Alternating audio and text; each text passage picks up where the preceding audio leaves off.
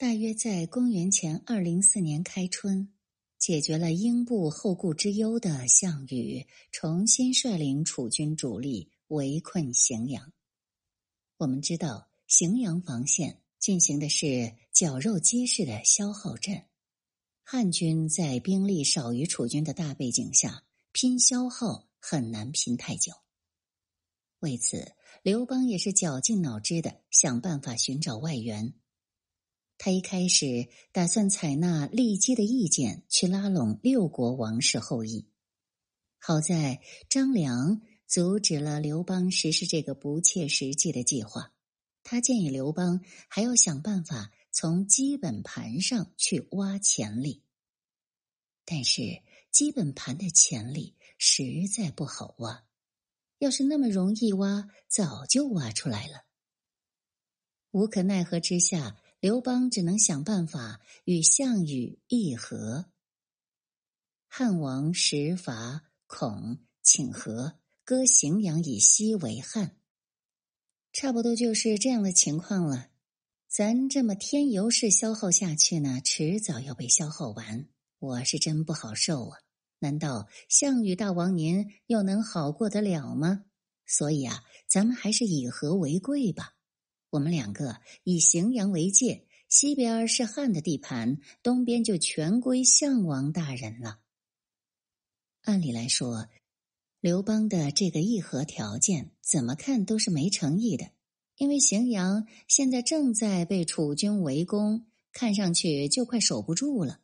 也就是说，荥阳都已经被楚军当成是碗里的菜了。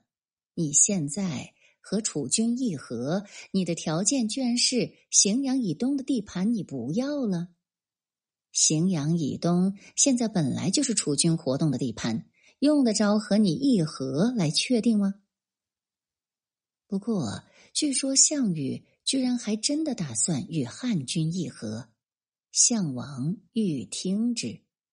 好在有个足智多谋的范增强力制止了项羽。汉意于耳，今是弗取，后必回之。汉军现在已经被我们消耗的不要不要的，咱们加把劲儿就能干掉他了。霸王，您可千万不要被刘邦忽悠啊，不然后面你肯定会后悔的。项羽听了范增的建议，恍然大悟，继续率军猛攻荥阳。范增还真厉害，让刘邦的议和阴谋无法施展，这可怎么办呢？就在这时，汉军中陈平站了出来。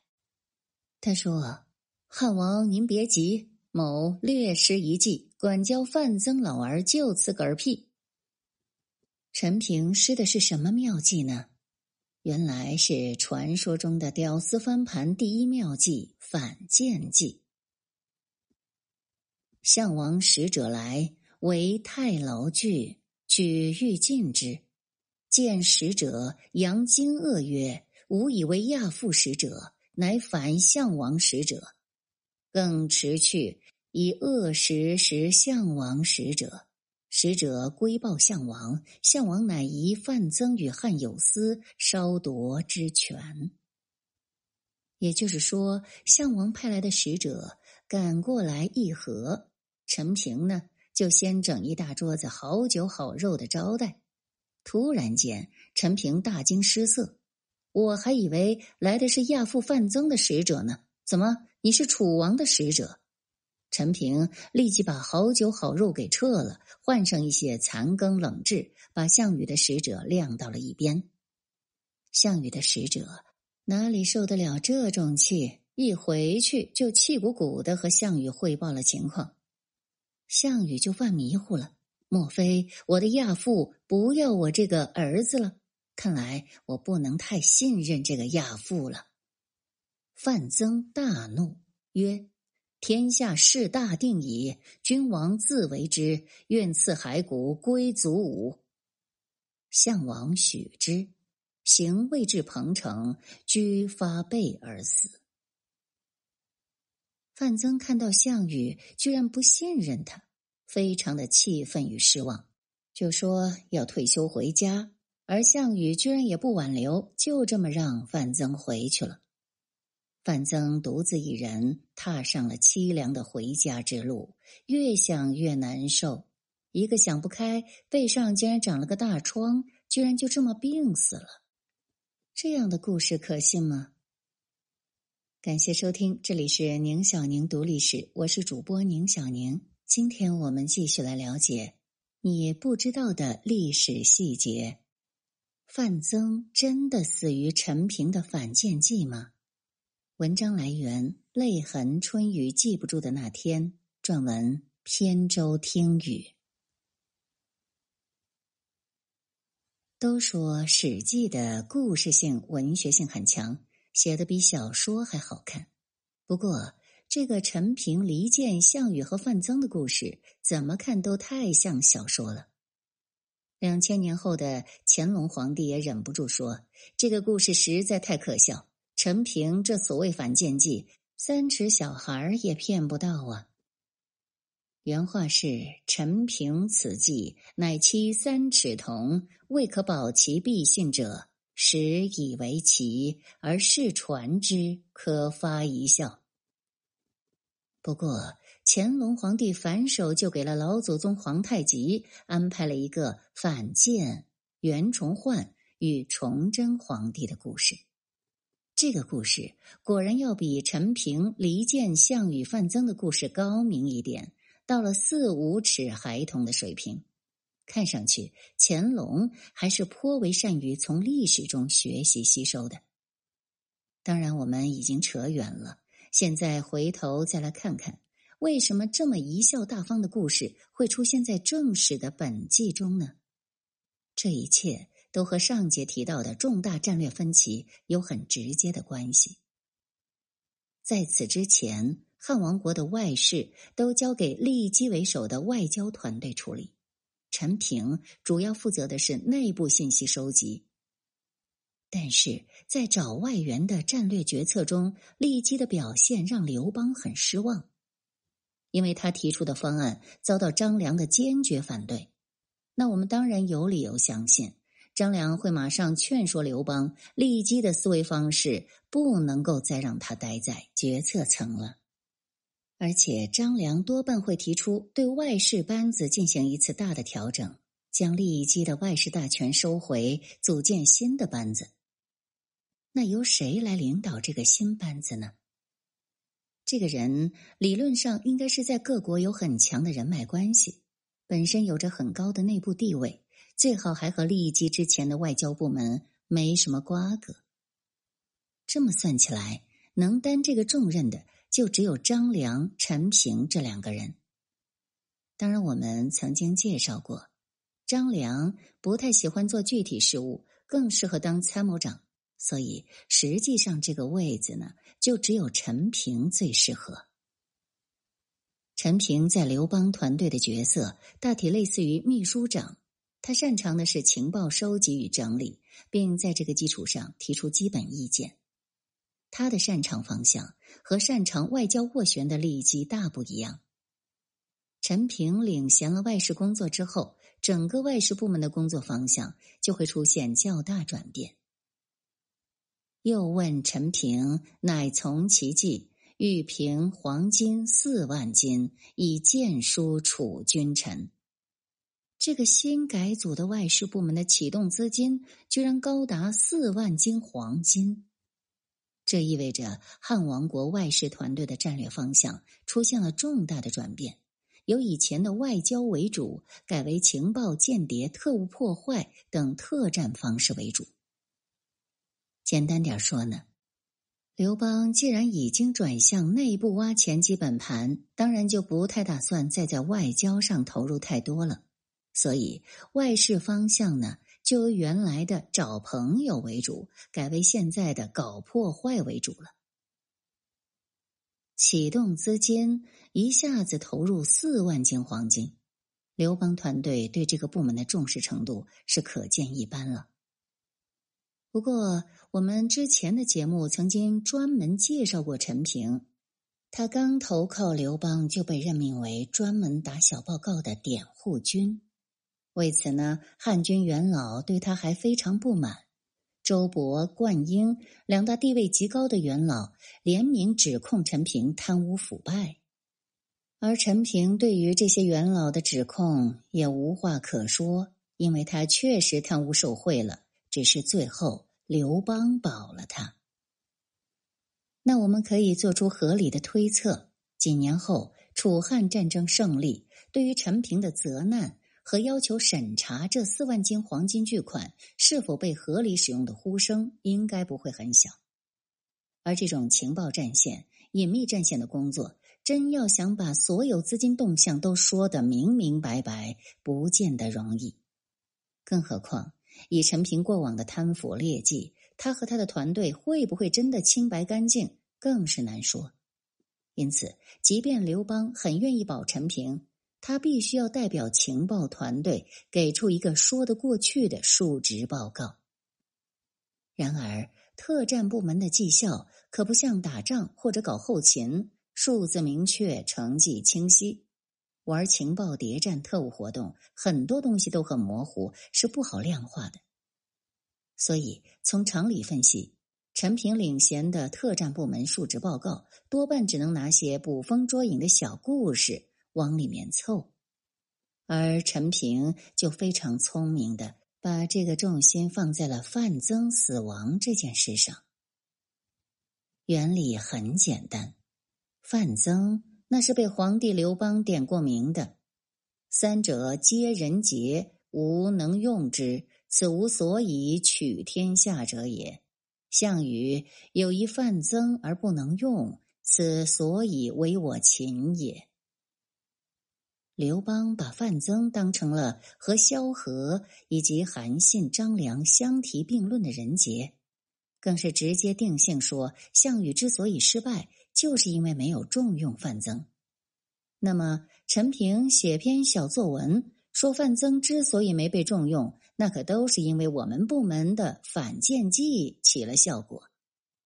那就凭这个功劳，别说四万斤黄金。就是四十万斤黄金也买不来这样的战果。当然，两千年后的乾隆都能忍不住笑话，这小作文实在写的有点太侮辱人的智商了。当时的人也不会看不出来这一点。不过，我们也已经知道，刘邦是非常支持陈平的，所以刘邦对陈平的小作文多半会点头认可。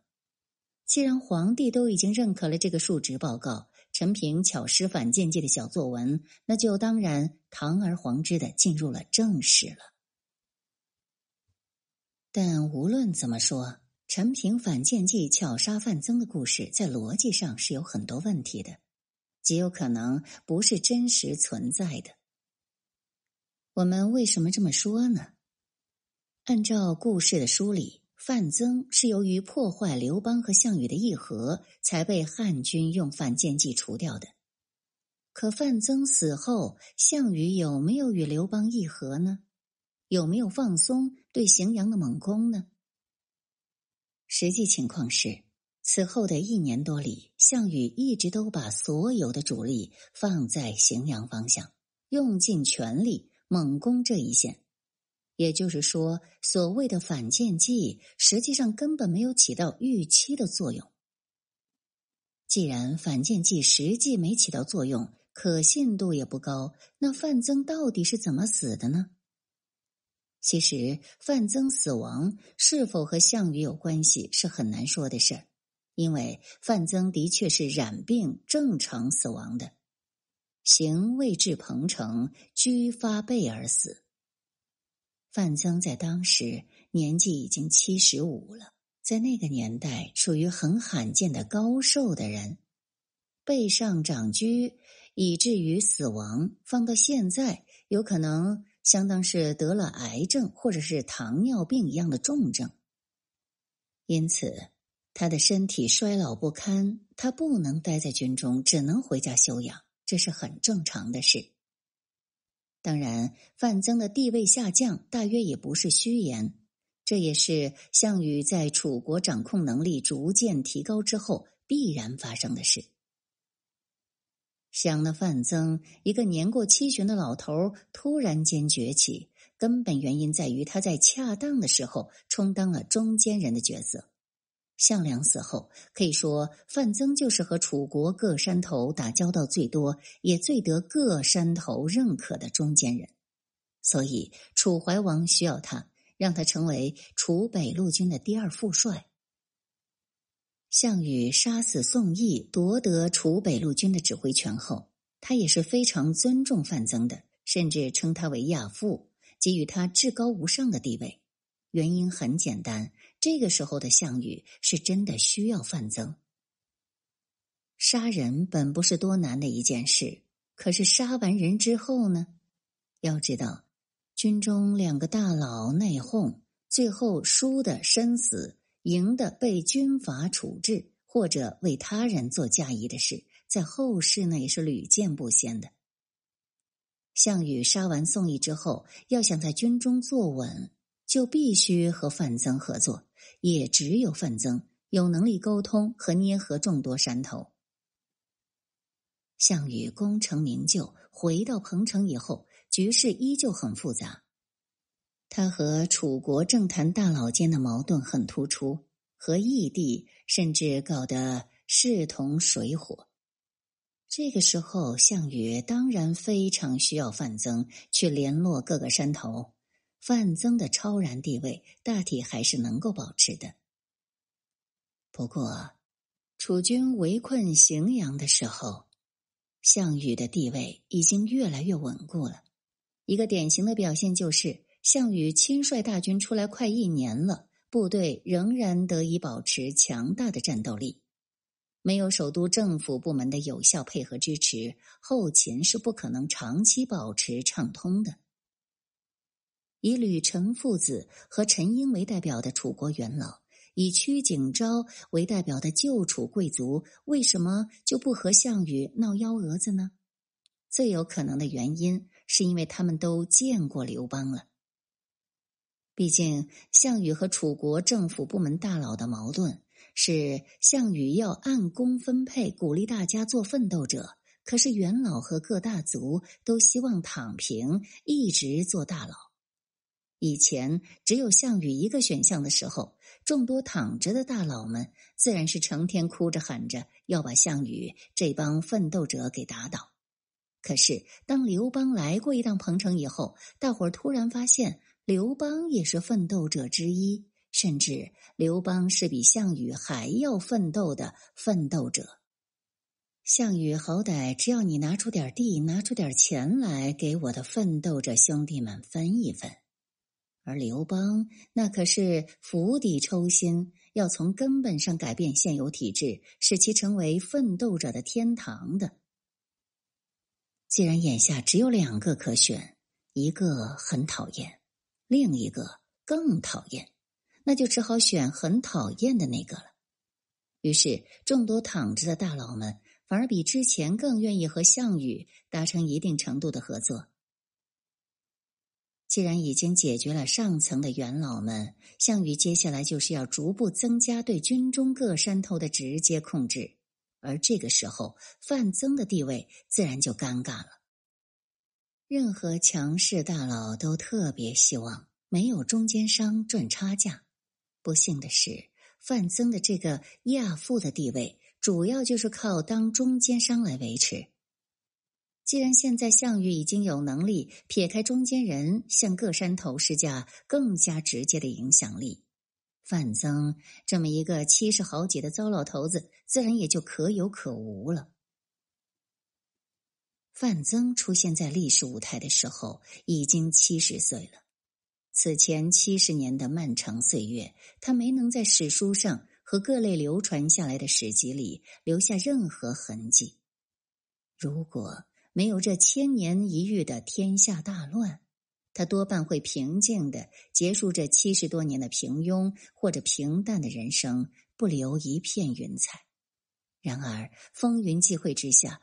他突然间崛起于历史的大舞台，我们后面会看到他提议并主抓实施的天下新秩序，即便在他身死之后，仍然会长时间的影响着整个秦末汉初的政治军事走势。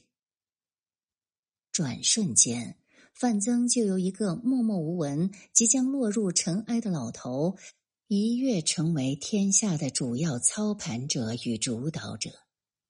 这是怎样一种激动人心的人生体验呢？我们不得而知了。或许这就是所谓的时势造英雄吧。